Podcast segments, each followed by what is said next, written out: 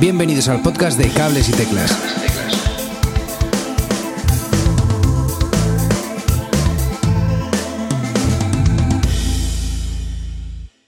Hola y bienvenidos a un nuevo episodio de Cables y Teclas, ya sabéis, eh, vuestro podcast semanal sobre actualidad musical. En el episodio de hoy hablamos con Iván y Amaro Ferreiro. ¿Qué tal chicos? ¿Cómo estáis? Muy bien, aquí. Muy bien. Deseando hablar con vosotros. Encantado de estar con vosotros. Qué guay. Tenemos también a Manu Marcos por ahí en las Islas Británicas. ¿Qué tal? Hermano. Hola, muy buenas. Un día más aquí en la trinchera esta semana que estamos. Bueno, y es que en la música hay voces que acompañan durante partes importantes de la vida y que si consiguen marcarte con algún disco o acompañarte en momentos concretos, hacen que cada vez que salga algo nuevo de ese artista lo esperes con júbilo y expectación, porque lo sientes un poco como, como un poco parte de ti. Y la voz de Iván Ferreiro y las canciones que llevan acompañándonos ya 32 años, ay amigo, 32 años, eh, 18 junto a su hermano Amaro, son parte de nuestro ADN y, por qué no decirlo, compañeras de batalla, de nuestros propios amores, desamores, desengaños, reivindicaciones, nuestra ciencia y nuestra ficción sobre todo. Sus palabras y su música han acabado sentando precedente de lo que es música y lo que es producto. Eh, vivir grabando en las trincheras de la canción. Aunque igual no tenga dónde ir, el viaje está siendo increíble, amigo. Eh, Trinchera Pop habla también de eso, de que estamos construidos por las canciones que hemos, que hemos escuchado. Iván, eh, Amaro, no sé cómo vosotros sé que sois de la clase de persona que no para quieta, de que, de que investigáis muchísimo en, el sonido.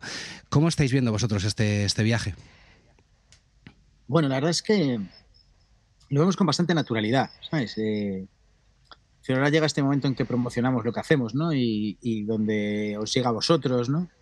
Pero nosotros realmente, cuando yo me refería a la palabra trinchera, me refería al sitio en el que vivimos, ¿no? Que es nos levantamos, o sea, nos levantamos, vamos a hacer la compra, eh, comemos, ya hablamos con alguien, luego vamos un rato al estudio, Amaro viene con una idea, ese día yo no tengo la cabeza para la idea y la dejo ahí grabada y nos ponemos a hacer otra cosa, otro día le pregunto a Amaro cómo era eso y lo trabajamos, es decir, para nosotros es una cosa como natural, ¿no? Nos ha costado naturalizar nuestra, nuestra, nuestra situación. nuestro trabajo y nos, o sea, nos, nos, ha costado naturalizar que nuestro trabajo es hacer lo que nos da un poco de gana, ¿sabes? Claro. Sí, no es fácil naturalizar sí, eso. tiene ¿sabes? que ver también con la culpa judio-cristiana esa, ¿no? De que, de que cuando empezábamos a hacer música era a ver cuándo haces algo serio, a ver cuando tienes un trabajo de verdad. ¿Sabes? Yo creo que todavía nos pesa esa bueno, cosa y encima, ¿no? Y entonces hay muchos años como que estás como que esforzándote mucho para que para trabajar igual que el panadero, para que piensen que, que tu trabajo es igual que, que el otro, ¿sabes? Entonces tienes que tardar mucho tiempo en darte cuenta de que, de que no, que No, tu trabajo es es otra gozar, cosa. gozar. Eh, se trata de quizá trabajamos todo el rato porque siempre tenemos cosas en la cabeza, pero no es, no es un esfuerzo hacerlo, ni, ni estamos todo el día intentando hacer una canción, ni mucho menos. Estamos dedicados a, a observar y a, y a hacer cosas, pero de una manera mucho más natural que, que cuando empezamos, ¿no? que sí que había cierta urgencia o, Sí. o, o algo, o una Había- necesidad de, de había otras urgencia, cosas. había necesidad y también había lo que decía Amaro, ¿no? Esa cosa de justificar nuestro propio trabajo a base de trabajar mucho y estar todo el rato dedicado a ello para que parezca que no somos unos carotas, ¿no? Y hace relativamente poco que hemos descubierto que no, que, que, ya hacemos canciones, que somos músicos, ¿sabes? Eh, Porque yo siempre digo lo siguiente, el músico es el último en enterarse de que es músico. Uno siempre es una especie de, de, de persona que quiere ser músico, ¿no? Eres un chaval, tienes 16, tocas la guitarra y no te consideras un músico, te consideras alguien aspirante a ser músico, ¿no? Y curiosamente yo cuando, cuando de repente me di cuenta que era músico, pues hacía muchos años que los demás me veían como músico. Todos me veían como músico menos yo que me veía como el, eterno, el eterno pretendiente, ¿no? Y, creo que ya por fin hemos aceptado que nos dedicamos a la música y lo tratamos de llevar con, con naturalidad. Y además también nosotros queremos, cuando hablo de esta naturalidad, la gente suele tener esa cosa bipolar de el artista y la persona en su casa y toda esa cosa, que yo no la entiendo, porque nosotros somos los mismos todo el rato, ¿sabes? Y entonces, pues, pues parte de nuestra naturalidad se trata en desmitificar nuestro trabajo, ¿no? Porque al fin y al cabo tenemos un trabajo increíble en el que tenemos que hacer lo que nos dé la gana, no tenemos horarios, antes de empezar a trabajar y salimos al escenario ya nos aplauden, ¿sabes? Sí. Y a no sentir culpa de todo eso, ¿no? Que, que, es bastante complicado. Es que es verdad esto de desmitificar el trabajo, ¿no? Porque hay, porque hay mucho mito con, con la vida de artista, ¿no? Y al final está llena de, de miserias y de aburrimiento y de, de espacios muertos, ¿no? Entonces también había que desmitificar todo lo que tiene que ver con hacer un disco, ¿no? Parece que ir a un estudio es como algo súper guay y como los mejores días de, de tu vida, pero en el fondo es la parte más collazo seguramente de todo el proceso de hacer el disco, ¿no? Y entonces nosotros hemos tratado ya con los años de, no sufrir con eso y, realmente tenemos el mismo recuerdo de este disco de cuando estuvimos en el estudio que de cualquier otro día que ni siquiera estuvimos ni haciendo nada concreto para el disco, ¿no? O sea, todo forma parte de lo mismo, ¿no? A veces cuando te dicen, no, fuimos a grabar a no sé dónde, y es como una especie de paréntesis en tu vida, ¿sabes? Que estuviste viejos de tu familia, en un, dormido en una cama medio rara, tal, eso no nos, no nos parece ya interesante y... Sí, de hecho a mí me da un poco de pereza los, los músicos muy flipados, ¿no? La gente muy flipada a mí le respeto en, todo, ¿no? Pero cuando llega alguien, no, es que para hacer este disco tuve que meterme y, y pienso, joder, qué coñazo, tío, ¿sabes? No qué coñazo escucharte, te escucho encantado, pero vaya horror, ¿no? Que para hacer un disco hayas tenido que pasar por un calvario personal donde has sufrido muchísimo para encontrar tu voz y la hostia, ¿sabes? Bueno, o un calvario o algo fuera de lo común, ¿no? Y fuimos un claro. estudio increíble y fue alucinante. Bueno, si es muy alucinante o si es muy horrible, no me interesa. Lo mejor es que haya sido la normalidad, que es lo que queremos aportar a nuestra vida, es la normalidad de nuestro trabajo. Solo hay una pregunta, es ¿qué tal lo pasaste? Lo pasé muy bien. Claro. Esa es la única pregunta que nos es importa. Que, es que es precisamente eso. Yo creo que, que la gente se cree que un... ¿Y qué tal se comía? ¿Sabes? ¿Qué tal lo pasaste y qué tal se comía? Son las dos cosas que nos importan, ¿no? Total, total. Y es que eh, es precisamente eso. Yo creo que un estudio de grabación es normalmente, salvo que sea pues tu casa o sea la casa de un colega, un estudio de grabación es totalmente lo opuesto a estar eh, en tu zona de confort. ¿Sabes? Y, y, y, es un coñazo estar encerrado sí, en un sitio que, que, ves que no te pertenece, que, que, todo tiene que ir deprisa y corriendo y no sé. Claro, o sea, en este caso grabamos en casa de Iván, que es nuestra casa, y grabamos en la casa murada, que es como si fuera nuestra, nuestra casa. casa claro. Por eso. Pero Está la casa murada porque están él y, y, Jesús que nos hacen sentirnos en su casa y, y, allí estamos con nuestros compañeros de la banda que son nuestros amigos. Me refiero, nosotros no trabajamos con nadie a quien no queramos. Yo no tengo que nos caiga bien. Nosotros queremos a todos los que trabajan con nosotros, desde Javito, que es el backliner, hasta José, que es el chofer, pasando por Ricky, que es el productor. ¿no? Y consideramos que que para hacer ese trabajo hay que sufrir lo menos posible, que hay que ser muy felices, hay que relacionarse gente tal. Y entonces yo, por ejemplo, no quiero ir a grabar a centros de estudios. Claro, vivir en el confort. O sea, para mí ir a grabar a cualquier estudio que no sean estos que te he nombrado, seguramente sería un infierno. Un infierno, ¿no? No, sí. eso de estar en un estudio y tener que ir a comer al bar de al lado todas las veces. Y, y luego ir por la noche a dormir a un hotel y, y, y no estar con tus compañeros, no sé. Nosotros ya que hacemos discos aprovechamos para que sean unas pequeñas vacaciones de diversión y, y amistad. ¿Y qué tal se come en la Casa Murada? Pues muy bien, la verdad. Sí, ¿no? Ha ido mejorando con el tiempo y, y la verdad que cada vez se come mejor. Tenía cómo se llamaba el cocinero este, que era increíble. Bueno, Ahora no, me no me acuerdo el nombre, pero es un tipo interesantísimo que Pero- fue campeón de esquí, la hostia. Esta última vez estaba este chico y era Y maravilloso. era alucinante y, y nosotros eso, cuando hemos ido a grabar a sitios que no son en Galicia, pues tratamos de disfrutar también de la gastronomía de la zona, ¿no? Y, Claro. y, y- y en la Casa Murada, la verdad es que la Casa Murada yo es el estudio que le recomendaría a todo el mundo, ¿no? Porque, porque al- a, la- a las tres horas ya te sientes bastante en casa, ¿no? En todos los aspectos, ¿no? Desde el sofá en el que estás sentado hasta el jardín o eso, ¿no? Y y yo creo que es muy importante a la hora de grabar. Yo recuerdo cuando empezaba con Piratas que íbamos a grabar a estudios como muy caros y muy potentes y primero tenía esa sensación de, Ah. de- de ser ajeno al estudio, ¿no? Y que me daba miedo tocar los botones, me daba un poco de miedo todo, ¿no? Iván ha ido al revés, ¿sabes? Los primeros estudios donde fue Iván con Piratas, son los- el primero que fue había grabado The Cure allí, ¿sabes? O No, sea, no, una- había grabado Wish y dormía yo en la habitación donde dormía Robert Smith, ¿sabes? De hecho, la pedí. Pero ha sido así, ha sido así, ¿sabes? Cada Pero en cambio, barato. cada vez es mejor su disco y es mejor su, su experiencia. ¿no? Total, total. Eh, bueno, por cierto, me ha, flipado el disco de verdad. Eh, enhorabuena, porque es increíble de, principio a fin. Eh, tanto me ha flipado que he estado revisando artículos para intentar entender un poco lo que eran los puntos de Lagrange. No lo he conseguido, pero, pero guay. No, no quiero preguntarte sobre eso porque creo que no, que no interesa. Este disco se edita en vinilo en un formato único que, como único, será el disco que compres, porque cada disco viene como un formato diferente. Existe una portada, que por cierto el disco lo tengo aquí Existe una, una portada, que es la que vais a poder ver todo el mundo en, Spotify y demás, pero cada disco tiene un estuche diferente, que además es parte del mensaje ecologista que gira en torno al disco. Sé que esto ya os lo han preguntado, eh, pero si quieres contarnos un poquito eh, de qué se trata todo esto y dónde nace la idea.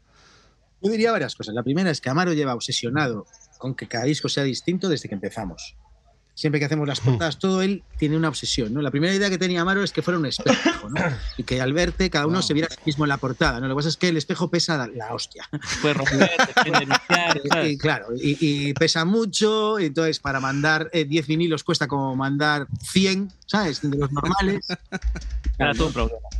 Y entonces se ocurrió, pues, de esta vara que di yo de espejo, no sé qué, a Paula Marín, que es que es la persona que se ocupa de estas cosas realmente, aunque yo suelte las ideas, pues llegó a esta conclusión que aparte de tener un mensaje ecologista, tiene un mensaje, yo creo que tiene que ver más con, la trinchera cultural, ¿no? O sea, creo que la palabra cultura es una palabra que Iván y yo odiamos, ¿no? Y llevamos eh, nos lleva dando cultura, artista, cultura, mucho tiempo, artista, todo eso nos toca bastante. Pero al final, sin quererlo, hemos llegado a este sitio donde nuestra, donde existe la cultura pop y la trinchera pop, y creo que aparte de ser un mensaje ecologista, tiene que ver con un mensaje cultural, ¿no? Y es que en este país que parece que todos estamos unos contra otros, somos todos mucho más parecidos de lo que creemos, y es porque a todos nos, nos une una trinchera cultural de todo lo que hemos mamado y, oído y visto y estudiado y, mamado en nuestra infancia, en nuestra adolescencia, en nuestra vida. Y esa trinchera cultural que es de la que hablaba Serrat en Mediterráneo, cuando Serrat hablaba en Mediterráneo es que la cultura mediterránea lo invade todo, ¿no? Invade toda el Mediterráneo, pero también todos los barcos que fueron a América, todos los sitios donde se habla, donde se habla español. Y entonces yo creo que esta cultura pop de la que hablamos y estos discos, estos vinilos tienen más que ver con eso que con, un mensaje ecologista que me parece un gesto muy pequeño para la, gran labor que hay que hacer ecológica, ¿no? Sí, es decir, yo creo que, la parte ecológica, digamos, nosotros cuando hablábamos del reciclaje nos gustaba lo que había hecho Max Richter con, las cuatro estaciones, ¿no? Y nos gustaba esa cosa de, pensar en el sampler como, como un reciclaje, como, como reciclar algo, ¿no? Para reciclar algo para hacer algo nuevo, ¿no? Y, nosotros sabemos que con las, con las poniendo cartones y otros discos no estamos salvando el planeta, ni mucho menos, ¿no?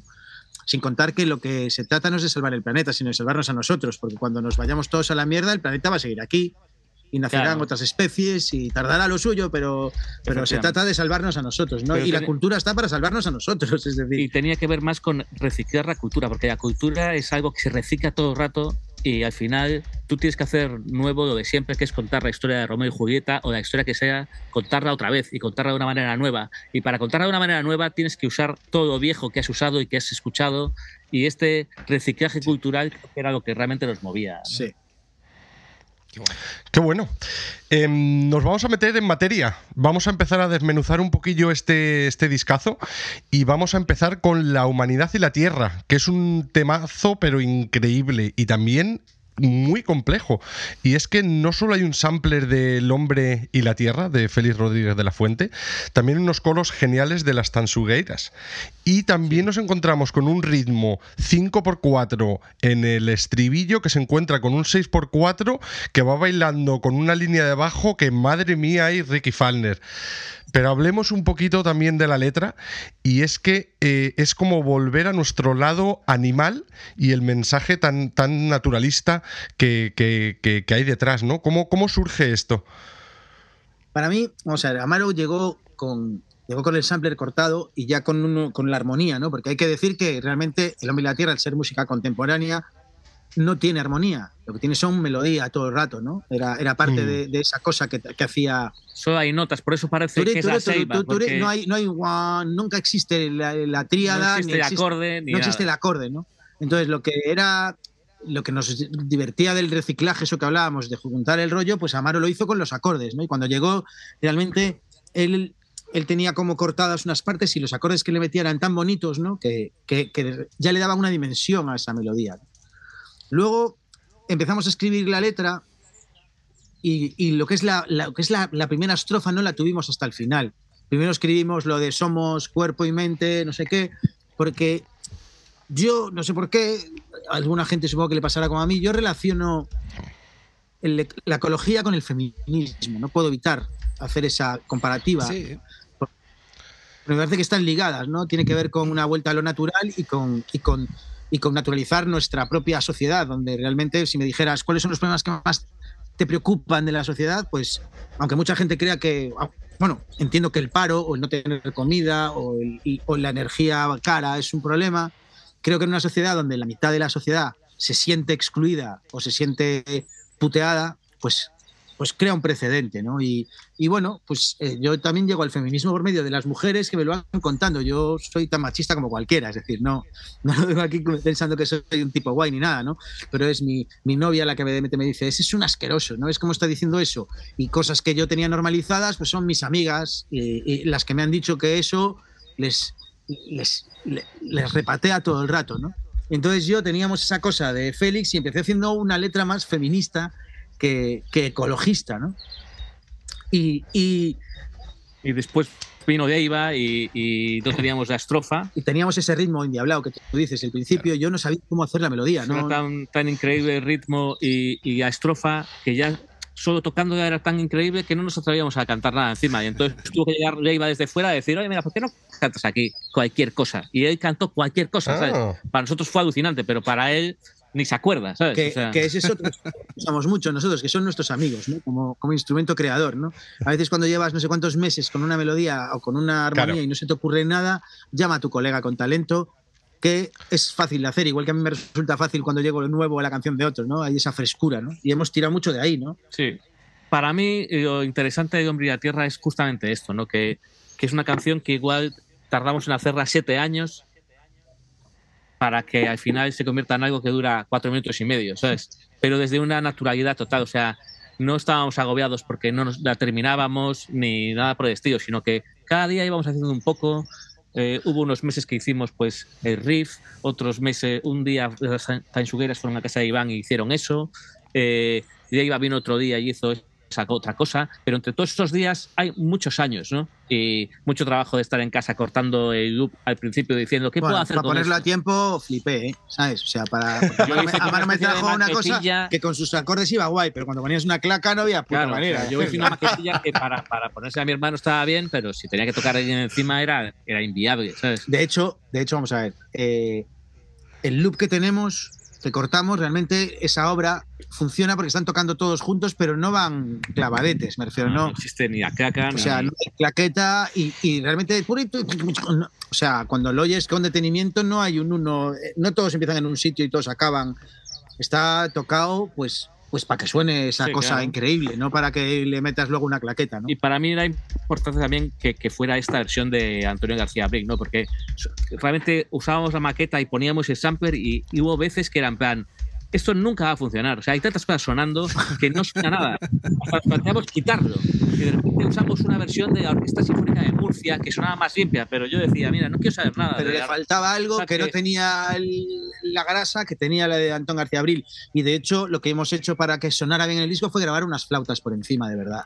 Ah, pero o sea, la flauta es grabada por, un flautista maravilloso en Barcelona, turit, turit, para poder darle un poco de definición, ¿no? Porque se nos perdía entre todas las pistas. Y la verdad que es curioso como eso, una canción que tardamos tanto en hacerla, eh, la escuchamos al final, o sea, el día que la, mezclaron y pasaron la mezcla, eran plan, hostia, pues sí que suena todo, ¿sabes? suena todo, pero, pero la dimos por perdida muchas veces. Eh, fue. Bueno, he de decir, que, mucho, he de decir que ellos han sufrido bastante más que yo, porque yo, me refiero, casi todos los que han participado en el disco escucharon el disco al acabarlo. Porque yo hubo un momento que estaba montando cosas, tenía como mis pistas por un lado, la banda iba haciendo otra cosa, y no llegamos a escucharlo todo bien mezclado hasta que se hizo la mezcla, ¿no? Que yo también dije, hostia, menos mal, ¿sabes? Que funciona, porque si no llega a funcionar, estoy en un problema muy gordo, ¿sabes? Los convencí a todos de que iba a funcionar. Pero lo que estoy más orgulloso es de que una canción que tú dices que es compleja, ahora suena de una manera natural. O sea, no es una chapa compleja y algo eh, cultureta o algo así que oigas y digas, hostia, menudo pastiche. Ni queríamos que fuera pretencioso tampoco. Ni pretencioso. Yo ahora la escucho y la verdad que tú dices, hay un 5x4, hay un 6 tal. Yo no sé nada de eso, ¿sabes? O sea. Yo sí que hice la guía. No me interesa nada y, no lo sé, ¿sabes? Yo la toco, la toco, la toco de una manera natural y creo que se escucha de una manera natural después de todo este proceso, ¿no? Que al final es como un trozo de nuestra vida porque tiene mucho, mucho tiempo y muchos días de muchos, Muchos días, efectivamente. 100%. Además es que se nota lo que decís muy natural, muy, muy fácil de, entrar por el oído, pero al mismo tiempo también se nota todo ese trabajo que le habéis, que habéis metido. Así que está súper, súper conseguida el, temazo. Vamos a pasar a otro súper buen tema también, eh, las trincheras de la cultura pop, el sampler del sampler, como decía nuestro querido David Sancho, que le mandamos un saludo, que hizo eh, el, disco del mes, justo del mes pasado, hizo la, reseña de este disco y estuvo hablando sobre, sobre esto. Y es que con la versión de, eh, Max em, eh, Richter, de las cuatro estaciones de Vivaldi. Y creo que justo antes dabais unas pequeñas pinceladas de cómo llegasteis hasta aquí, pero ¿cómo, ¿cómo se os ocurrió jugar con todo esto? Bueno, a mí me llegó Amara un día y me dijo, escucha esto, yo soy, o sea, nosotros ya en la gira habríamos con Max Richard, habríamos con Leftovers, con la serie Leftovers, con la cabecera Leftovers, ¿no? Y... Es un compositor que, que, siempre ha estado en nuestra órbita, ¿no? Pero esta pieza no la conocía y realmente escuchando un podcast un día, un podcast muy pequeño que, que ya ni existe, que tuvo dos programas, eh, empezaban con esta pieza. Y yo que no suelo escribir oh. mucho en, en estas plataformas, escribí y dije, ¿qué es esto que suena al principio? Me dijo, es esta movida. Entonces la escuché y la verdad que, que me cautivó la primera vez que la oí porque tiene como dos cosas a la vez, ¿no? Es como la vez que oyes algo, pero te está emocionando porque sabes que lo has escuchado antes, ¿no? Entonces tiene algo como nuevo y viejo a la vez. Y a veces hablando con Iván hablábamos de esto, ¿no? Como que bueno, Amaro ya me vino con diciendo, mira, escucha esto, molaría cantar encima. Claro, o sea, no, no, no es que fuera que lo fuéramos decidiendo. Él llegó y dijo, mira, escucha esto. Y yo Hay que hacer una canción aquí encima, ¿sabes? Hay que hacer una canción aquí encima. pero, pero desde que yo le dije eso hasta que hicimos la canción, también pasaron años, ¿sabes? Y, y un día hablado, eh, hablamos mucho, y pasaron años y hablamos mucho sobre esto, ¿no? Una vez hablábamos como Vivaldi, que es seguramente la obra pop más importante del mundo, porque todo el mundo conoce las cuatro estaciones de Vivaldi, y cuando tú llegas a de Max Richter, sabes que estás escuchando algo nuevo, pero que ya lo has escuchado, porque en nuestra propia genética, en nuestra cultura pop, algo te dice que eso tiene un valor y, tiene una calidad, ¿sabes? Y no sé por qué, tu cuerpo ya lo sabe, ¿sabes? Y entonces eso nos interesaba mucho. Y luego la armonía que tiene, la que le mete él, la armonía que le mete él, son los acordes que más utilizamos nosotros del mundo, ¿sabes? Ya el La, el Fa sostenido menor, el Sol sostenido menor, ¿sabes? Eh, el, Do sostenido menor, son una serie de, acordes que, son muy nuestros también, que manejamos mucho por ahí, ¿no? Y, realmente lo, lo, interesante para mí de, cómo hicimos, de cómo hemos hecho, o sea, lo que me alucina de cómo hemos hecho el disco es que realmente yo no quería esta vez, no quería sufrir nada delante del papel en blanco. Significa que no quiero que venga Maro con unos acordes y yo tener que decir, hostia, Maro ya tiene unos acordes y yo tengo que escribir algo ahora.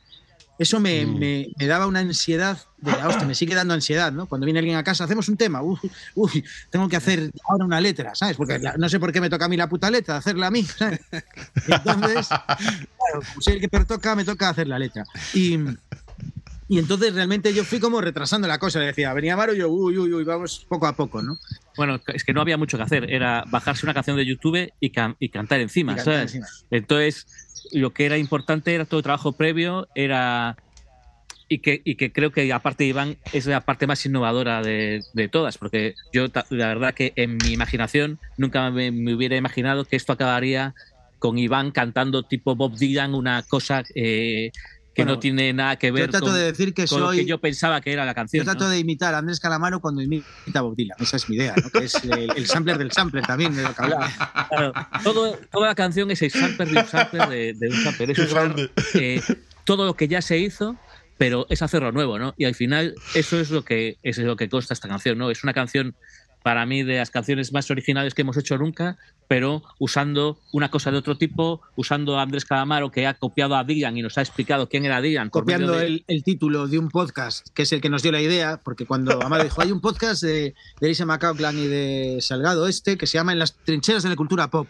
Y entonces dije, hostia, eso ya me da una idea de lo que quiero cantar. Me refiero que, claro, cogemos, Tiro de ahí la letra. La música la saqué de un podcast y el título lo saqué de otro podcast que es mi podcast favorito, que es Las trincheras de la cultura pop. Y entonces de ahí empezamos a tirar de un hilo y en el fondo a veces parece que es un disco como, con unas referencias muy obvias, ¿no? Como El hombre de la tierra, Max Richter, pero la verdad que cada, cada canción tiene muchas referencias y, y lo interesante creo que es que hay las obvias y después hay como muchas más abajo, abajo, abajo que, que, que eso que hacen, hacen Y, la y cosa, ¿no? necesitábamos que existiera de una forma no contada, que exista al oírlo, el amor a todas las canciones que hemos escuchado antes, ¿no?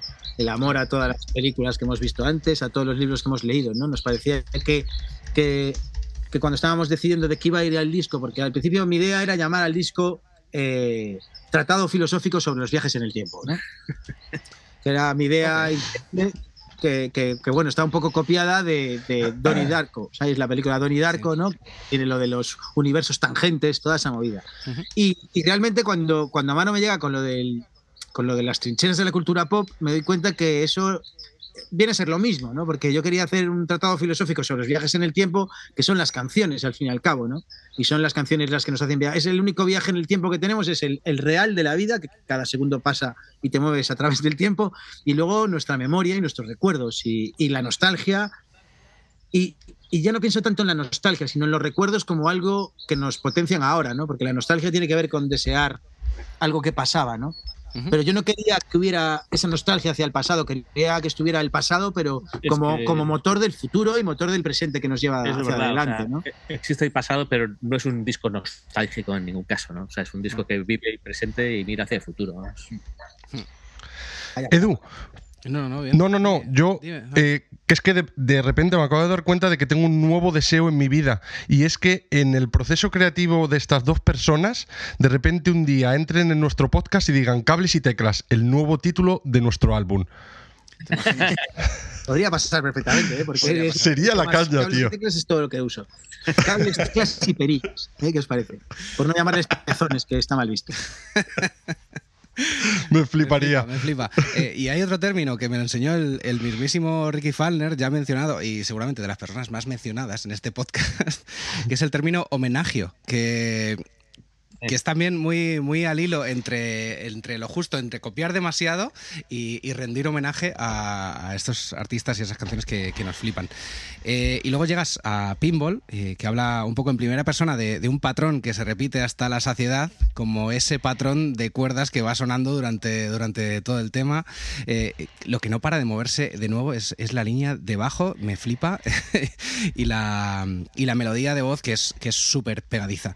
Y por cierto, en esto eh, hay un recurso en este tema que creo que no te había escuchado antes, que es el del autotune. Eh, ¿Es la primera vez que lo usas un poco en esa, en esa dirección? He jugado con el autotune yo, pero realmente aquí lo ha metido Santos en la mezcla. Ok. Ha ¿Por sido una decisión más de, de Santos como mezclador que nuestra. Sí, pero Yo creo que Santos como mezclador tiene una parte muy importante en el disco, es decir, Santos, o sea, yo cada vez que Santos mezcla algo, estoy hablando con él, aunque no estoy allí en el estudio, hablamos muchas horas sobre, sobre las cosas, ¿no? Y, y a Santos, pues lo que le dije es, le expliqué de qué va el disco, pero le dije, mete toda la mano que tengas que meter, tío, ¿sabes? Sé creativo, necesitamos a un mezclador que sea, que sea un músico más. Claro, yo creo que No necesitamos a un, no necesitamos un científico que nos coloque todo en su sitio en su justa medida, sino todo lo contrario, necesitamos a alguien que, sus, que su, su sentido de la proporción eh, exista en, en- en la proporción en, en lo que suenan las cosas. ¿no? Eh, cuando se mezcló el disco, al principio Santos, hablando con él, me contó, lo, lo tuvo que mezclar dos veces, porque tuvo una primera mezcla fallida. Empezó mezclando el disco como hace todo el mundo, que es, empiezo con el bombo, luego pongo el bajo, hago todo y luego pongo la voz. Y no acababa de funcionarle. Y entonces Ricky le dijo, mira, es que lo importante en este eh, disco es la voz, porque curiosamente, aunque es un disco muy arreglado, es, la es un disco de un solista, no hay coros. Hay muy poco coro o muy poca segunda voz, porque yo no, la, no me gusta, no me apetecían aquí, ¿no? Y entonces esta vez lo que hizo Santos fue bajar la mezcla, hacer la voz y luego ir añadiéndole cosas, ¿no? Por eso la voz está alta, está en su sitio. Y eso que al parecer Ricky le dijo que la bajara como 20 veces, ¿no? Entonces él ya se enganchó a lo que era la voz, ¿no? Porque en el fondo, aunque tiene muchos arreglos, lo interesante es que la voz está contando todo lo que está pasando, ¿no? Y, y para mí que Santos metiera el autotune me parece un acierto, ¿no? Porque, porque tiene que ver con ese juego, tiene que ver con, con, un músico tocando las pistas, ¿no? En este caso, en. O sea, eh, ya hemos trabajado muchas veces con Santos y creo que es la vez en la que más mano ha metido, ¿no? Si antes cuando, cuando piensas en un mezclador, quieres que suene como tú oías en el estudio, quieres que suene más parecido a esto. Aquí no, aquí había que tomar muchas decisiones eh, a mezcla, había que dejar cosas fuera seguramente y introducir otras que no existían en el propio estudio, como por ejemplo ese autotune. Y creo que Santos eh, se ha convertido en parte de la banda haciendo todo este trabajo y tomando las decisiones que solo podía tomar él y que tenía que tomar. Y la verdad que estamos súper contentos. el mezclador siempre es el último músico, ¿no? Todas las pistas pasan por él, ¿no? E incluso en directo. En directo, pues eh, tenemos a Jordi Luis en la mesa y Jordi es el último músico. Toda la música que hagamos los demás pasa por sus manos, ¿no? Y, y tiene que haber una cabeza, una cabeza artística trabajando ahí, ¿no? Porque cuando cuando solo te dedicas a los números o a la cantidad de las cosas o a, no sé cuántos tercios o no sé cuánto, pues acabas teniendo cosas frías, ¿no? Y, es, es, la parte del es la parte humana la que hace al, mezclador eh, indispensable, ¿no? Eh, pues sí, que vivan esos productores y mezcladores que son, son el sexto o séptimo músico de, la banda.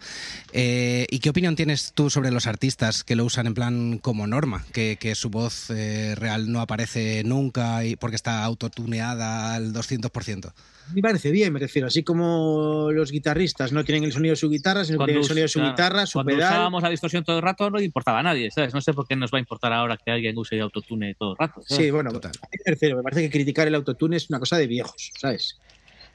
Me recuerda, pues eso, a, mi madre entrando en mi habitación en los 80 y oyendo Sinistro Total y diciendo que mal tocan eso, ¿sabes? O a, o a esos que oían la música de los 70 y les parecía que, bueno, a esos que creen que cuando llega Radiohead es una copia de, Pink Floyd, ¿sabes? Eh, ese que ese que cree que toda la mejor música o la mejor música se ha hecho en el siglo XX y que ahora solo se hace basura, ¿sabes? Pues me parece pues una viejunada, ¿sabes? Sí, sí, sí. Creo que al final el autotune solo es un tipo de sonido y, y de hecho el autotune ya se usa de una manera que yo creo que el que inventó el autotune ni se imaginaba que se iba a utilizar así. ¿Cuántos cantantes que cantan de la hostia están usando el autotune para, para conseguir cosas que son imposibles? ¿no? Cher la primera de todas. Y, y, Cher no necesita un autotune para nada. Pero, pero el autotune es un efecto, como es la reverb, como es el delay, como es la distorsión, como, como es el flanger, como es el phaser, ¿no? Eh, y hay una pregunta que no se me puede, no se me puede escapar hoy. Y lo siento si, si ya te la han hecho. Y es que encuentro eh, similitudes en cuanto a sonido, eh, igual es cosa mía, ¿eh? pero con, con Relax, un disco de los Piratas de 2003, por si no lo conoces tú, oyente, pásate por ahí porque mola muchísimo. Y, y, es cosa mía? ¿O hay intención ahí? ¿O es este reciclaje? La, la, intención, vamos a ver. El, el, tema es que cuando, cuando yo me voy de Piratas, realmente Piratas era un grupo, de Relax es un disco que a mí me enorgullece mucho. Es un disco muy sofisticado, es un disco hermoso, un disco arriesgado, un disco avanzado, me refiero. Estábamos en, otra liga a nivel de experimentación en ese momento. De hecho, cuando tocábamos en esa gira, lo habitual, o sea, teníamos que tocar de primero siempre porque no había forma de, no había forma de que pudieran desmontar nuestro escenario y volver a montarlo. Había 46 envíos dentro de nuestro escenario, ¿eh? no te hablo fuera, 46. Yo procesaba con mi sinte lo que soltaba Fon, Fon procesaba mi voz, el otro procesaba el otro, había mucha mandanga. Ya no usábamos craquetas, era todo en tiempo real, sin, sin, programaciones, que sí habíamos usado programaciones en el otro lado. Pero también cuando empezamos a Maro y yo, lo que hacemos es alejarnos un poco de, decir, bueno, ¿qué, ¿qué tengo yo que sea mío y qué tengo con mi hermano? Para... No, no, puedo tratar de emular a Piratas, que son un grupo sofisticado que llevan tocando 13 años juntos y que, y que son un grupo muy personal, ¿no? entonces nos dedicamos a, a la canción, a la canción y a ir de gira con una guitarra con una cuerda, eh, de bajo, o un batería y una guitarra para irnos hubo que volver a empezar, hubo que volver al punk otra vez. Claro, al mínimo, para luego buscar ese camino. Pero claro, ese camino que había en Relax también era un camino mío, es decir, no, no era solo de la banda, era mío y, y, a mí la electrónica me gusta desde siempre y me gustaba joder, pues, pues, pues estábamos trabajando en eso, ¿no? Y, a medida que hemos ido haciendo discos, pues yo ya tenía ganas de decir, bueno, ya podemos meternos en una cierta sofisticación, ¿no? ya nos hemos alejado de todo eso y podemos dejar claras pues otras intenciones y, llegar a otras sensibilidades que no estamos usando, pero que estamos usando por no pegarnos a eso, ¿no? Y yo he pensado mucho en relax, pero no tanto en el sonido de relax, sino en la forma de hacer de relax, ¿no? En, la forma de plantear una canción, en la forma de, de acercarme a la música, ¿no? Y, en eso sí que creo que estamos ahí pues me, encanta que me lo digan, además, porque estoy muy orgulloso de, Relax, ¿no? Y de, Ultrasónica también muy orgulloso. Sí, hay mucha gente que dice que, hay partes también que recuerdan, que recuerdan a Ultrasónica. ¿no? Yo creo que sin darnos cuenta, o Iván sin darse cuenta, ha hecho un disco que, que es como un repaso de, de, muchos sitios donde ha estado y también es como una mirada al futuro, ¿no? Son las dos cosas a la vez, ¿no? O sea, realmente en casa, cuando estábamos en la gira de casa, yo ya estaba, casa que es un disco muy, muy de músicos, muy de instrumentos, ya tiene, desde hace un rato, en mis discos siempre hay toques electrónicos, que al final, pues, tengo un Emilio Sez que toca la guitarra increíble, tengo a un Ricky Fanner que toca de la hostia, tengo un Pablo Novoa, y entonces al final mi arreglito que tengo del estudio, pues era una verdadera, era una mierda al lado con lo que van a hacer estos, ¿no? Pero siempre había esos toques, ¿no? Y esta vez yo quería pues divertirme con lo que me divertía también antes, ¿no? Me refiero a algo a lo que había renunciado por, por, separar en la cabeza de la gente una cosa de la otra, pero ya tenía ganas de trabajar desde ahí, ¿no? Y sobre todo que, eso, que yo tenía ganas de trabajar desde ese mundo filosófico, ¿no? De, del sonido, de que no sea un arreglo de guitarra lo que te lleva a hacer una melodía, sino una cosa que... Es lo que digo muchas veces, ¿no? Lo bueno de los modulares y de estas cosas es que a veces haces una cosa que suena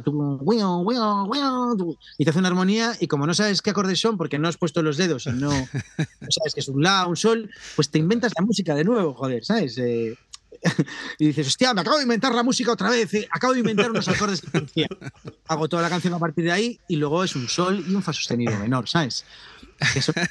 Siempre, ¿no? Pero, pero creo que tiene, a mí me gusta de las máquinas, me gusta eso, ¿no? Que me despistan de saber que es un sol o un la o un fa o lo que sea, ¿no? Claro. Claro. Y, hablando de lo que de lo que comentabas un poco, en la gira de casa, en directo, creo recordar que, que sampleabas tu propia voz eh, por momentos eh, para jugar un poco con ella. ¿Cómo lo, cómo lo hacías eso? O sea, realmente yo en, en casa al principio dije que, que, yo no quería tocar mucho. Dije, yo en esta gira no quiero tocar mucho, me voy a dedicar a cantar. Pero a los dos meses nos compramos el organel, ¿no? Que fuimos los, de los primeros en comprarnos un organel, ¿no? Y nos compramos el organel y de repente empecé a disfrutar mucho del organel. Entonces, eh, en un bolo ya llevé el organel y le enganché un micro y al principio lo que hacía era lupear con el, el organel, que no tiene tempo ni tiene nada. Luego, poco a poco, pues metiendo un looper. Yo, yo lupeo con el looper de voz este looper que tiene vos, el 202 se llama, puede ser, SP202 o algo así, que es un looper de DJs, que es, en lugar de tener, en lugar de ser pedalera, es con las manitas. Hay uno de dos loops y hay otro de cinco loops. Que es el 505, creo yo que se llama. Ahora el Mark II hay del 505, creo. Y, la, y, la, y el looper este es precioso. Tiene dos botoncitos. Eh, si tienes una claca más o menos bien puesta, te corta todo y puedes chopear en medio de la movida, puedes darle la vuelta puedes meterle un delay, tacata. Entonces, como algunas canciones tenían claqueta, pues dije, meterme la claqueta aquí y entonces lo enchufo a mi, a mi looper. Y, entonces empecé a usar el organel como arpegiador, ¿sabes? que tiene un arpegiador muy bonito. Y luego ya empecé a, a meter mis modulares poco a poco, ¿no? además, como en nuestra banda no se ensaya, eh, está prohibido ensayar. Y tampoco se prueba sonido si se puede, ¿sabes? Se puede, no se Maldita gente, ¿eh, Manu, de verdad. Claro. Eh, entonces empecé a meterlos, eh, empecé a meterlos a tradición, ¿sabes? Pues lo montaba en casa y le decía a, a Javito. Cada día era una, aventura, ¿sabes? Si van a traer una movida nueva, uy, uy, todo, todo ¿sabes? A veces sufrimos, pero a veces fue maravilloso. A veces la liaban mal, ¿sabes? Otras veces llegábamos a la gloria. Y ahora, ahora ya fue, ahora lo ves como parte del camino, ¿no? O sea, todo eso nos ha traído hasta aquí y ha, dado Sí, porque también mi, mi, idea de meter mi cosa electrónica, al tener una banda que funciona tan bien, ¿no? Tengo alrededor unos musicazos que hacen música todo el tiempo. Yo no quería ser eh, el coñazo o, el, o, la molestia, ¿no? Necesitaba que la electrónica entrara de forma natural, que fuera mi instrumento, porque en el fondo yo toco el piano, pero el piano no es mi instrumento. Yo, yo no soy pianista. Y cuando me refiero a que no, no, es mi instrumento, me refiero a que... Bueno, has tenido que encontrar tu instrumento y tu instrumento era ese. Y me he construido mi instrumento, ¿no? Porque, porque yo considero que, que, el instrumento de uno es ese sitio donde vas en cualquier hora del día y disfrutas, pero yo hacía mucho rato que no disfrutaba de bajar. No puedo bajar al estudio, sentarme en el piano del salón y ponerme a tocar a, a, Chopin, porque no tengo dedos, ni técnica, ni lo sé tocar. Me encantaría, pero no domino el piano. Entonces puedo dominar mi canción y como mi canción ya la escribo yo, pues ya hago los golpecitos que sé dar, el acorde que sé dar y no me lío demasiado. Y luego, si hace falta un piano más complejo, tengo a, Pablo Novoa, ¿sabes? o a Sergio Valdeita que me lo hacen increíble, ¿no? Yo necesitaba construir mi instrumento, que ahora ya lo tengo, que se llama el fucking Little Toy, que es mi, mi instrumento, que al final es, un, es mi piano, es una Maschine Plus que tengo, es el looper, son mis modulares con caja de ritmos, arpegiador, efectos, tacatá, ¿no? Es un instrumento que es una versión beta todo el rato y Qué bonito. va aumentando y transformándose. Pero bueno, como, como, como al final soy un poco yo, ¿no? Me refiero, Sí, yo sí. siempre me siento una versión beta. Hostia, hostia, me ha gustado, me ha gustado esa, esa frase. Eh, creo que el looper es el RC202, ¿puede ser? Exactamente. Es- ese es, ese es, lo he encontrado, lo he encontrado según hablabas. Eh, oye, dime. Súper fácil de usar, súper molón ese loop.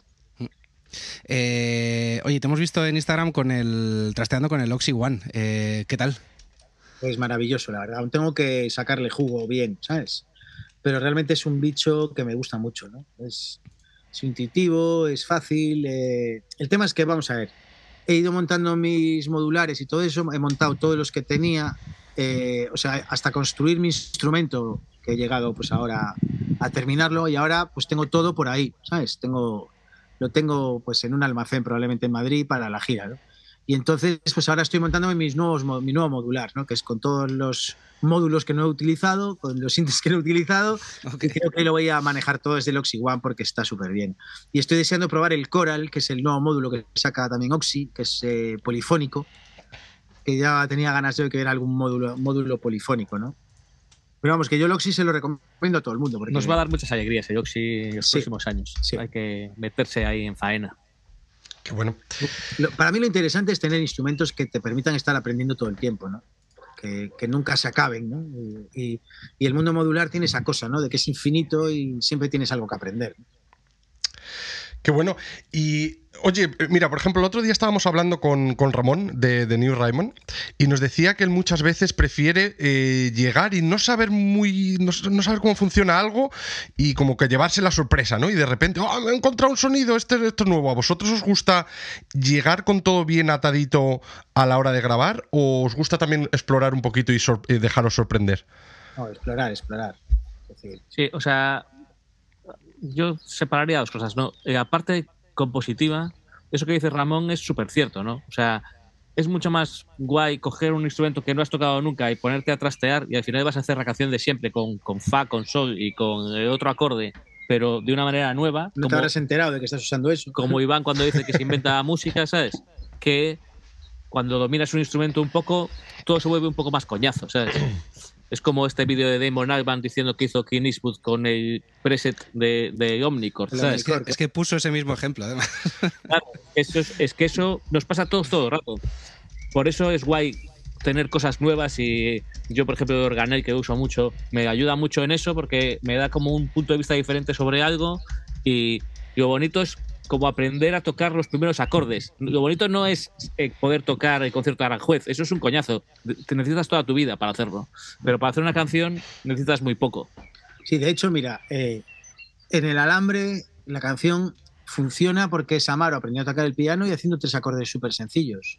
Y como, como solo es capaz de hacer esos acordes seguidos sin equivocarse, se le ocurre una melodía maravillosa, ¿no? Y, y en el fondo son tres acordes simples con una melodía simple. Pero es una Pero hay algo hizo- mágico porque para él es nuevo todo el rato, porque si me llega a llegar con la guitarra con esos acordes nos hubiera sonado a lo de siempre. Claro, o sea, es una, la primera lección de piano que me dieron. Bueno, con esos acordes. Las dos, bueno, y la primera lección de guitarra que le dieron es eh, toda la verdad. Tan, tan, tan, tan, tan, También, tan, tan, sí, sí, sí. tan, da, di, tan, tan, da, di, Hombre. tan, tan, da, di, tan. Pues es la primera escala que le enseñaron en la guitarra a Maro, ¿sabes? Sí, entonces hay un poco de eso, ¿no? Y seguramente si hubiera tocado los acordes de alambre con la guitarra habría sido horrible, ¿sabes? Porque no, porque es que ni siquiera hubiera hecho nada con No, ellos. no, y, a- y además tiene que ver también con la ilusión con la que llega, ¿sabes? Entonces llegó y dijo, tengo esto increíble. Na, na, ni, na, ni, na, na, na, ni, na, na, ¿sabes? Y ya funcionaba porque, porque lo veías encantado de haber conseguido por primera vez con un piano tener una melodía, ¿no? Que a veces no funcionó de por la- actitud, ¿no? Por- No, y la magia que tiene, joder, yo creo que el escribir canciones es alucinante porque tiene una cierta magia eh, inocente, casi naif, ¿sabes? Que hace que tres notitas y tres acordes te parezcan la cosa más bonita del mundo, ¿sabes? Y no, eh, no estás siendo Chick Corea tocando movidas con el piano, ¿sabes? Eres, un, eres un tío que consigue con tres tres deditos aquí y un dedito en esta, boom, hacer algo y conseguir ponerle una melodía encima, ¿no? Y, y, para mí eso tiene un valor muy grande, ¿no? Por eso, por eso nos gustan los grupos nuevos, ¿no? Por eso la gente nueva cuando viene, esa espontaneidad de usar el acorde de siempre, de contarte la historia de amor de siempre, que se renueva. Por eso el pop se renueva él solo, ¿no? Porque solo basta que venga alguien joven y toque lo mismo para que suene diferente y emocionante. Sí, y, y con respecto a esto que decías de, de grabar, yo creo que desde hace rato ya, como nuestro como nuestro trabajo compositivo ya lo llevamos al estudio muy atado, la canción está bien construida, no nos importa nada de lo que pase en el estudio, de hecho nos da igual, o sea, nos da igual, a mí me da igual si ya toco una canción o toca otro, o si viene alguien y introduce algo que no pensábamos en ello, porque ya nuestro trabajo ya venía hecho de casa. Y también tenemos eso nosotros, yo creo, a la hora de relacionarnos con nuestra banda, es decir, nosotros, o sea, yo no, yo soy una persona que me encanta que las cosas se descontrolen y que pasen cosas nuevas. ¿no? Y hace mucho rato que sé que yo mi maqueta hago lo que sé, Amaro y yo hacemos lo que sabemos, pero suele ser cuando viene Emilio, no le vamos a decir a Emilio que toque lo que hemos tocado nosotros, y Emilio se va por otro sitio y hemos descubierto que es esa sorpresa de dejar a los músicos trabajar. ¿no? Entonces nosotros somos dos tíos que llegamos con esta canción y nuestra, nuestra única eh, responsabilidad es hacer una canción suficientemente bonita para que estos quieran tocar encima y se emocionen tocando encima, ¿no? Y, y, estamos obligados, porque si no les emociona, la verdad es que cuando no les gusta una canción no suena la canción. No es imposible. Por muy bien que toque Ricky Falner y Emilio Saiz y Pablo Novoa y Mole y, y, todos. Si no, si no creen en la canción, no si hay nada. Si no les gusta la canción, no, puto, suena, ¿sabes? y hablando con un amigo mío músico hace poco, que decía, es que estoy hablando con esta gente de mi productor y trato de que yo les hablo de que deberíamos tirar la música hacia otro lado, no sé qué, y yo le dije, mira, deja de hablar, tío, deja de darle la chapa a tu productor, llévale las cosas y que las escuchen. Y es la única forma de conquistar a un músico. Prefiero que Amaro y yo podemos estar dos años encerrados en casa y tener una filosofía del disco muy elaborada, pero cuando se la soltamos a nuestros músicos se la sopla, ¿sabes? se la sopla absolutamente. Solo los convencemos a base de que la canción funciona y de que ellos se lo pasan bien. Todo lo demás son palabras y, y las palabras en la música solo sirven para la letra. para la letra y para los créditos. El resto no sirve para nada, ¿sabes? Oye, y nosotros teníamos una curiosidad, y es que estoy seguro de que vosotros habéis ido desde eh, la grabación como muy analógica a... Hemos pasado a como todo muy digital y os habéis adaptado súper bien. Es más, vuestro último disco eh, eh, toca y tiene todos esos sabores de las, de las nuevas tecnologías y las tendencias que se ven en discos eh, grandes también que, han salido en los últimos meses y estamos hablando de gente como Billie Eilish o Bon Iver, etcétera, etcétera, ¿no? ¿Ha sido fácil adaptarse a todas estas nuevas tecnologías? ¿Lo habéis visto como algo divertido o habéis ido a contra, contrapié? Ha sido una bendición, joder, porque de, de cuando yo empiezo en los 90, un estudio valía eh, 700 euros al día, ¿sabes? En una cinta que valía una pasta, que solo cabían 15 minutos de canción, eh, desde que grababas hasta que tenías una mezcla tardaban años, porque eso, olvídate de retocar una mezcla. Hacías la mezcla y en cuanto llegaba otro al estudio se cambiaban todos los botones y no volvías jamás a eso, ¿no? Y yo, pues empecé con un cuatro pistas y cuando apareció el Pro Tools, me, yo recuerdo cuando compramos el primer Pro Tools LE en Piratas, cuando llevábamos tres días dije, esto lo tiene que tener cada uno en su casa, ¿sabes? Esto no es, no es solo para el grupo, esto es una cosa que tenemos que tener todos en nuestras casas. ¿no? Sí, el primer cuatro pistas que hubo en casa era el Tascam, ¿no? Tascam, que me lo dejó eh, Pablo, Pablo Vidal, que era un, un guitarrista de una orquesta de, de Vigo, Club Naval. de Club Naval, y, y, y, me dejó un cuatro pistas de cassette con una caja de ritmos Boss, la Doctor Rhythm, esta de Boss, que era pequeñita, así cuadradita, pequeñita. Me dejó un 58 y un ampli, un ampli Boss Cube, ¿os acordáis? Que era uno sí, que era como un cubo. Sí, sí, y entonces, por ejemplo, para grabar voces yo las metía por las metía por el ampli, el micro lo enchufaba al ampli para que tuviera reverb, para darle la reverb del ampli y lo sacaba de la salida de cascos del, del ampli para meterlo en el cuatro pistas, porque no tenía la reverb externa. Hemos muchas cosas. Y luego me compré el primer el primer Fostex digital que había de ocho pistas blanco aquel también me lo compré en su día. Y... Pero bueno, antes de Fostex Digital, que fue con un disco duro incorporado, con el cuatro pistas de cinta, hicimos, llegamos a hacer ciertas virguerías, ¿sabes? Sí, sí. A grabar en, en estéreo las baterías, eh, hacer eh, eh, ping-pong ping para tener más pistas que utilizar. O sea, la verdad que la grabación casera es lo que define a Iván absolutamente y, y a mí también porque ya he mamado mucho, ¿no? Creo que hubo creo que sí que hubo una época que fue un coñazo, que fue justo la anterior a Pro Tools, ¿no? O sea, cuando había algo digital en los ordenadores, pero funcionaba bastante mal. Hubo una época en que MIDI era horrible. Yo creo que MIDI ahora tiene como una fase nueva que es fantástica porque yo aposté por el MIDI ese primer día. Parece que se conecta todo a MIDI. Muy criticado en los 90 por apostar por el MIDI. ¿eh? Porque el MIDI, el, MIDI fue realmente horrible, sobre todo con nuestros aparatos, con los ordenadores que, que había en aquel momento, ¿no? Pero ahora, sí, ahora parece que, que, el MIDI se conecta solo, ¿sabes? Dices, hostia, ya suena el MIDI, ¿cómo está haciendo esto? ¿Sabes? No se sabe por dónde viene, pero ya. a mí funciona. me gusta la frase, o sea, me gusta el concepto multiinstrumentista MIDI, ¿no? Ya no. Me parece que es una cosa. ¿Qué eres, Iván? Yo soy multiinstrumentista MIDI. Tocas bien algo, toco todo mal, pero como multiinstrumentista MIDI soy la polla, ¿no? El nuevo Yo, título. Como anécdota de la grabación en digital, cuando me llegó el primer Fostex en disco duro, estábamos en casa de Paco de Piratas, lo enchufamos y, y entonces íbamos a grabar una canción que teníamos y dijimos, espera un momento, entonces grabamos, grabamos ruido y lo apagamos y lo encendimos para ver si seguía allí. Porque, claro, en la cinta sabías dónde iba, pero aquí no sabíamos. Y entonces hicimos como ruido antes de grabar nada que valiera la pena para apagarlo, esperar un minuto y encenderlo y asegurarnos de que seguía eso grabado. la verdad que, que, que es guay, ¿no? Haber vivido todo el proceso, ¿no? O sea, ahora, ahora las nuevas generaciones tienen un ordenador, graban todo y es maravilloso, ¿sabes? Pero nosotros, no sé por qué, hemos vivido toda la mandanga, desde una cinta de cassette No, hasta... en los samplers, un sampler Casio que teníamos donde tenías que grabar el loop, cortarlo medio a ojo y luego ir bajándole, bajándole el pitch o subiéndosele para que te engancharan el tiempo que querías. darle la vuelta a una cinta de cassette para hacer un solo en reverse. Claro. O sea, Wow. cosas maravillosas. Claro, eh, y, y luego yo recuerdo la, la llegada de, de- de- del primer Fruity Loops, ¿no? que era el primer aparato que te ponía el loop a cualquier velocidad sin cambiar el pitch. O, la llegada de Reason, ¿no? Con el re, Rebirth y toda esta movida, ¿no? Y recuerdo alucinar de decir, hostia, puedo poner el loop un poco más lento sin que baje el pitch. Y, creo que se lo oía a Fatboy Slim. Y era como un tío sacándose la polla diciendo, soy capaz de bajar el loop, y bajar el pitch. Y yo recuerdo estar oyéndolo en un garito y diciendo, ¿usted cómo hace esta movida? ¿no? Y no sé, me refiero, yo desde, desde esos tiempos a, a Shakira con Bizarrap me da una alegría de la hostia, ¿no? Decir, mira, ya, ya va siendo hora de que la gente sepa que en tu casa puedes grabar de puta madre.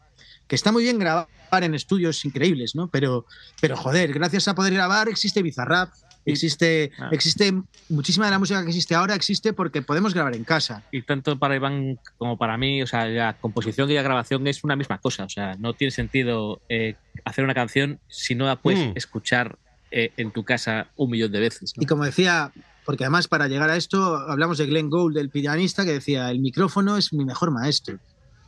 Era un loco de la grabación y el micrófono era su maestro. Y yo creo que he aprendido gracias a grabarme. He aprendido más grabándome que ensayando. Ensayar sirve de bien poco, ¿sabes?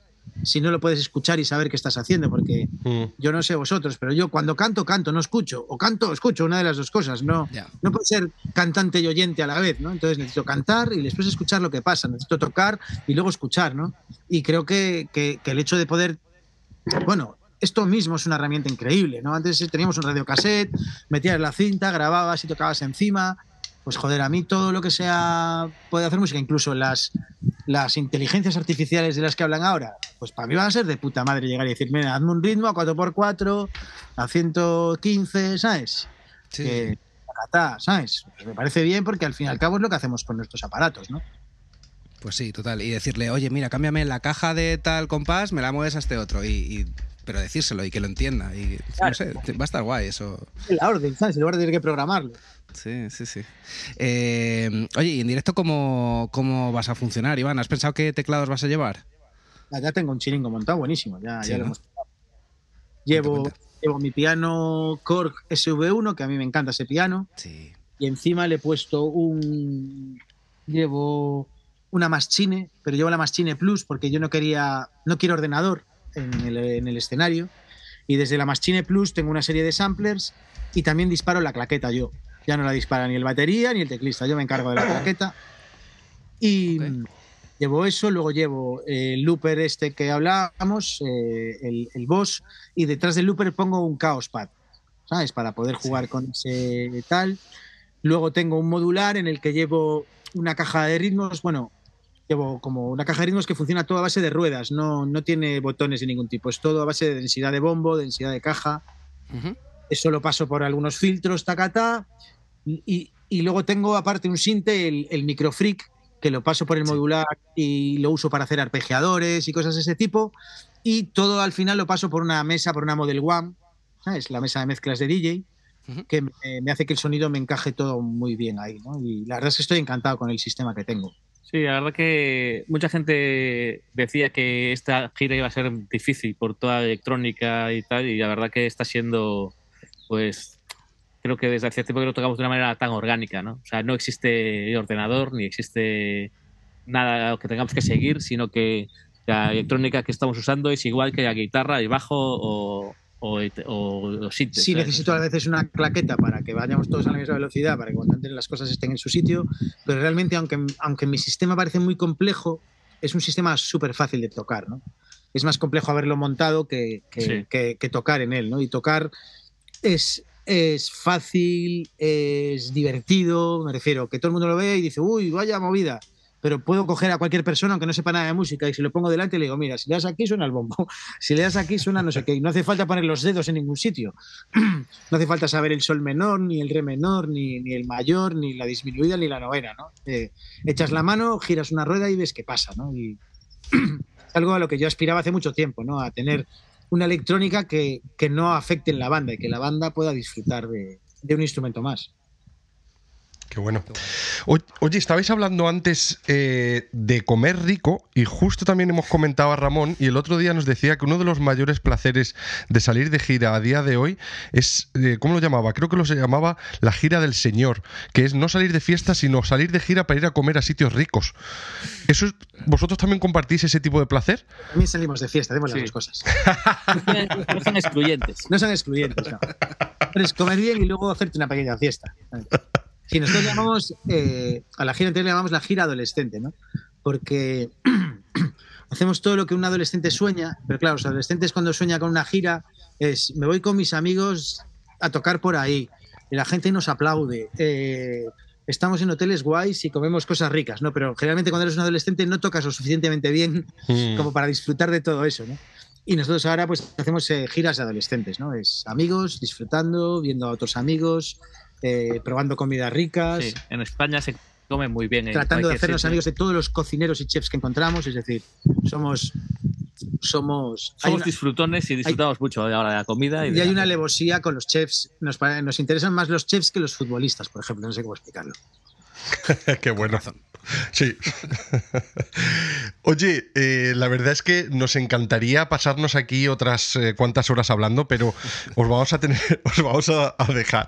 Y antes de irnos, siempre nos gusta hacer una, preguntilla que es eh, si tenéis alguna recomendación de algún artista o algún disco que os haya gustado mucho en los últimos meses.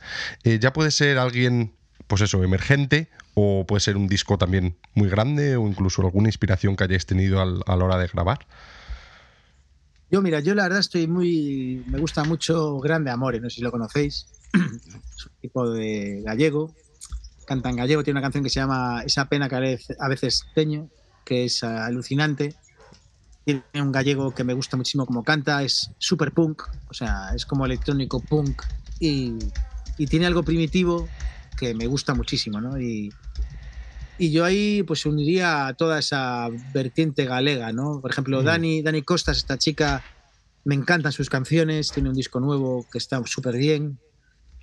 Es increíble porque cuando suena parece como pop, eh, como un, suena como una especie de pop eh, superficial, ¿no? Pero cuando de repente la ves tocando la guitarra ves que hay una armonía interesante, mm. hay acordes bonitos, la letra hace algo precioso, que hace como que parece que,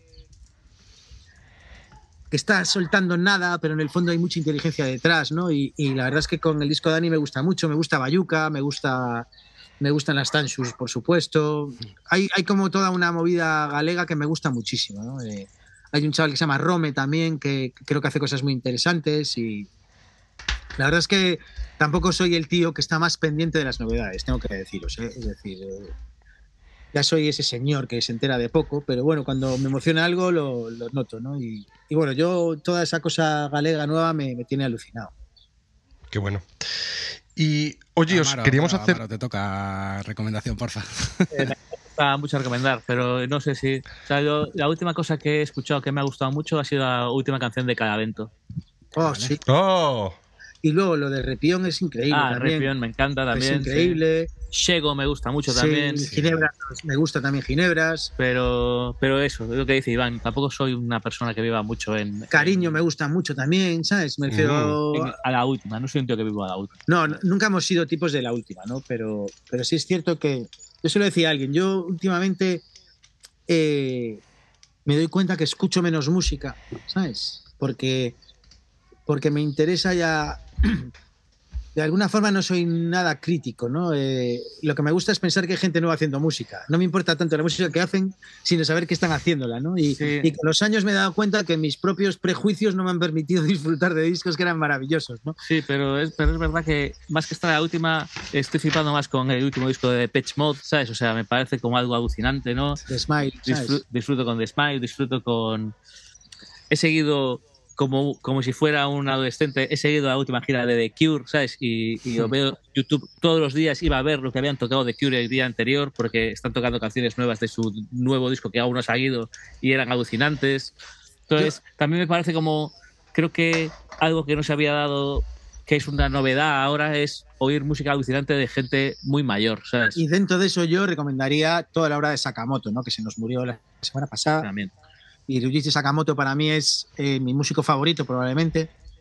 Tiene tanta música como música existe, ¿no? Pero todo lo que hace electrónico es alucinante, él solo con un piano es increíble, él en el piano con alguien en un violonchelo con eh, con en el violonchelo es alucinante, recomendaría pues 1996, es un disco increíble, recomendaría Back to the Basic, BTTV, que es un discazo alucinante y, y la verdad es que toda la obra de Sakamoto, ¿no? Y ahora que se ha muerto, pues pues me da pena, ¿no? Eh, yo tuve la suerte de poder verle en directo y fue de los días más emocionantes de mi vida.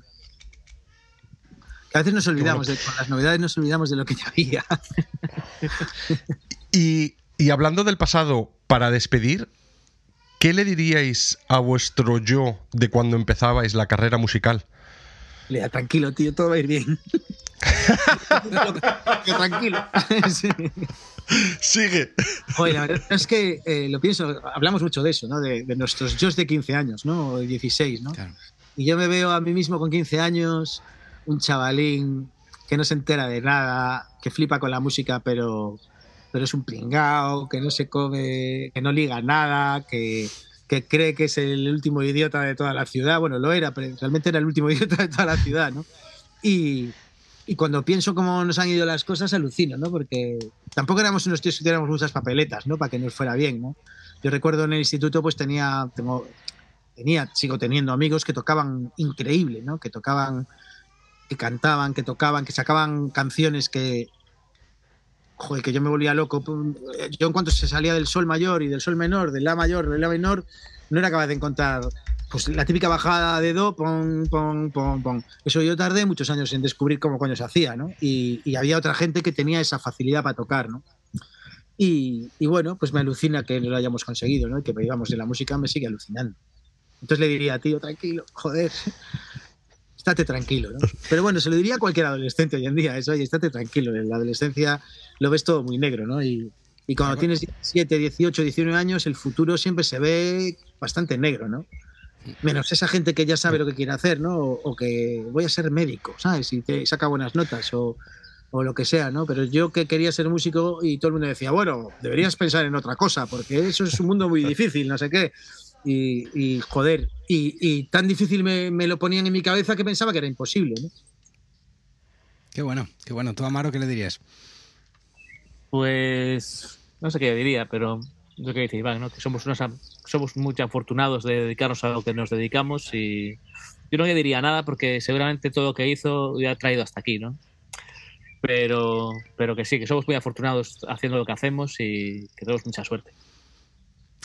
Qué bonito, qué bonito, chicos. Eh, pues vamos a despedir ya el, episodio. De verdad que nos quedamos otra hora o más hablando con, vosotros. Eh, nos ha encantado. Eh, habéis dejado frases que luego las, las escribimos por ahí porque me han encantado. Frases muy motivadoras, sobre todo para la gente que está empezando a tocar, que se crean un poquito más, que son músicos. Eso, eso me ha llegado. La gente que hace música, yo le quitaría encima la parte académica en el sentido de no creas que que el que toca de forma profesional sabe mucho más que tú, ¿sabes? Tenía la misma ilusión que tú y, trabajó sobre ello, ¿no? Eh, nos, quieren hacer creer a todos que todo es muy difícil, ¿no? Y, esto se lo diría incluso los directores, los que quieren ser directores de cine, ¿no? Eh, tío, o sea, no diría en ningún caso sueña a lo grande porque los sueños se cumplen si los crees, que es la mayor bazofia que he vivido en mi vida, ¿sabes? Sino trabaja a lo grande. Trabaja a lo grande y disfruta de tu trabajo y, y, ten claro lo que quieres hacer y, bueno, y luego disfruta de lo que te toca. A veces uno quiere una cosa cuando tiene 15, pero yo me alegro mucho que no me se hayan cumplido los sueños exactamente como los tenían los 15, porque serían bastante pequeñitos y bastante, bastante poco realistas. Perdonar eh, la incursión. No, no, no, perfecto, perfecto, yo encantado. Eh, pero nada, de verdad, de nuevo, muchísimas, muchísimas gracias por, por, venir. Nos ha encantado veros y ver ese paraje maravilloso que tenéis ahí detrás. También nos ha flipado. Gracias a eh, vosotros. un placer.